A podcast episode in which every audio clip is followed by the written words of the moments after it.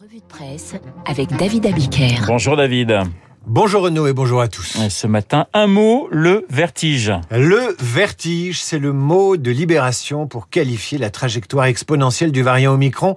200 000 contaminations quotidiennes. Les chiffres à l'école qui font la une du Parisien aujourd'hui en France ne sont pas meilleurs. 10 000 classes fermées, 47 500 cas positifs chez les enfants. Et c'est la vie de 12 millions d'élèves et de profs français qui est ainsi désorganisée. Et si on laissait filer? Laissez filer. La formule étant une délibération qui interroge la stratégie française consistant à viser l'immunité collective. Laissez filer ou laissez courir même. La formule revient au sujet de la stratégie anglaise, page 5 du journal.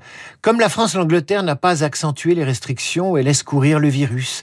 Laissez courir, laissez filer au micron pour qu'il s'épuise à notre place. Est-ce la bonne tactique s'interroge Libération. À Londres, le nombre de contagions quotidiennes a cessé d'augmenter. Et en page 23, toujours de Libération, le philosophe Michael Fossel s'amuse de nos voeux de bonne santé. C'est de la pensée magique, dit-il. On ne peut pas à la fois se souhaiter une bonne santé et faire le pari de l'immunité collective. C'est l'un ou c'est l'autre. Ce qu'il faut espérer, c'est un virus devenu assez intelligent pour se loger dans les corps sans trop les affecter et qu'Omicron se répande de manière inoffensive.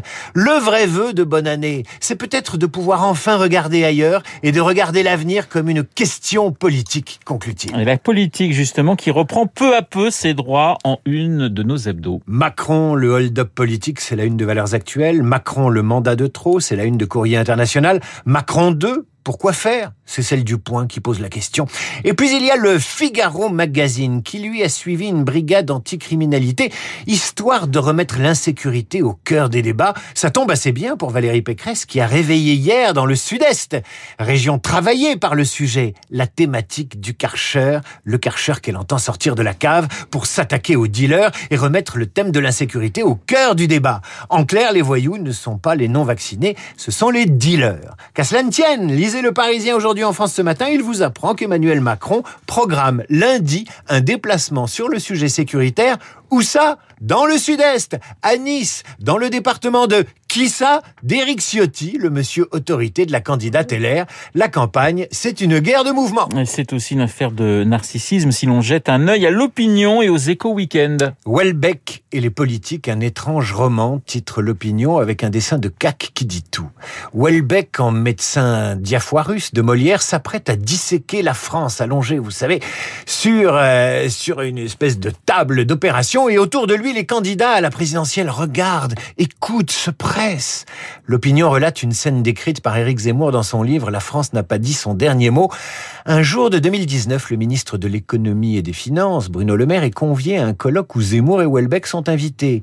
Le maire entre dans la loge et n'a Dieu que pour l'écrivain qui ne l'a pas remarqué, mais qui en fera un beau personnage dans le roman qui sort aujourd'hui, anéantir, devenir un personnage welbeckien, expression sur laquelle reviennent les échos week-end dans leur numéro consacré à la France selon Welbeck. Devenir un personnage de roman de Welbeck, une consécration. Le maire fera-t-il des jaloux se demande l'opinion qui décrit par le menu les affinités électives des Ciotti, des Blanquer, des Sarkozy, des Pécresse, des avec le romancier des particules élémentaires. Quant à Macron, qu'il a décoré le 18 avril 2019, Welbeck dans ce nouveau roman le décrit ainsi à la veille de l'élection présidentielle de 2027 le président avait délaissé les fantasmes de la start-up nation qui avait fait sa première élection, mais qui n'avait objectivement conduit qu'à produire quelques emplois précaires et sous-payés à la limite de l'esclavagisme au sein de multinationales incontrôlables. Voilà un portrait bien arrangé qui nous amène à cette double page de libération. Eh oui, double page consacrée à la beauté en politique.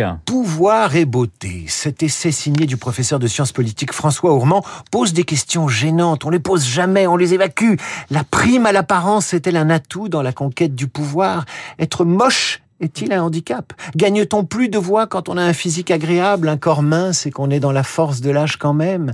Quelles parades peuvent trouver les femmes face à l'injonction contradictoire d'être féminines, mais pas autant que les hommes gagnent eux à être virils? Que répond le sociologue Que l'homo politicus est devenu un homo aestheticus, un entrepreneur désireux de plaire et de séduire? Mais attention, si la femme est trop séduisante, ça ne marche plus. Il faut avoir la beauté modeste en politique démocratique, c'est-à-dire dans Libération.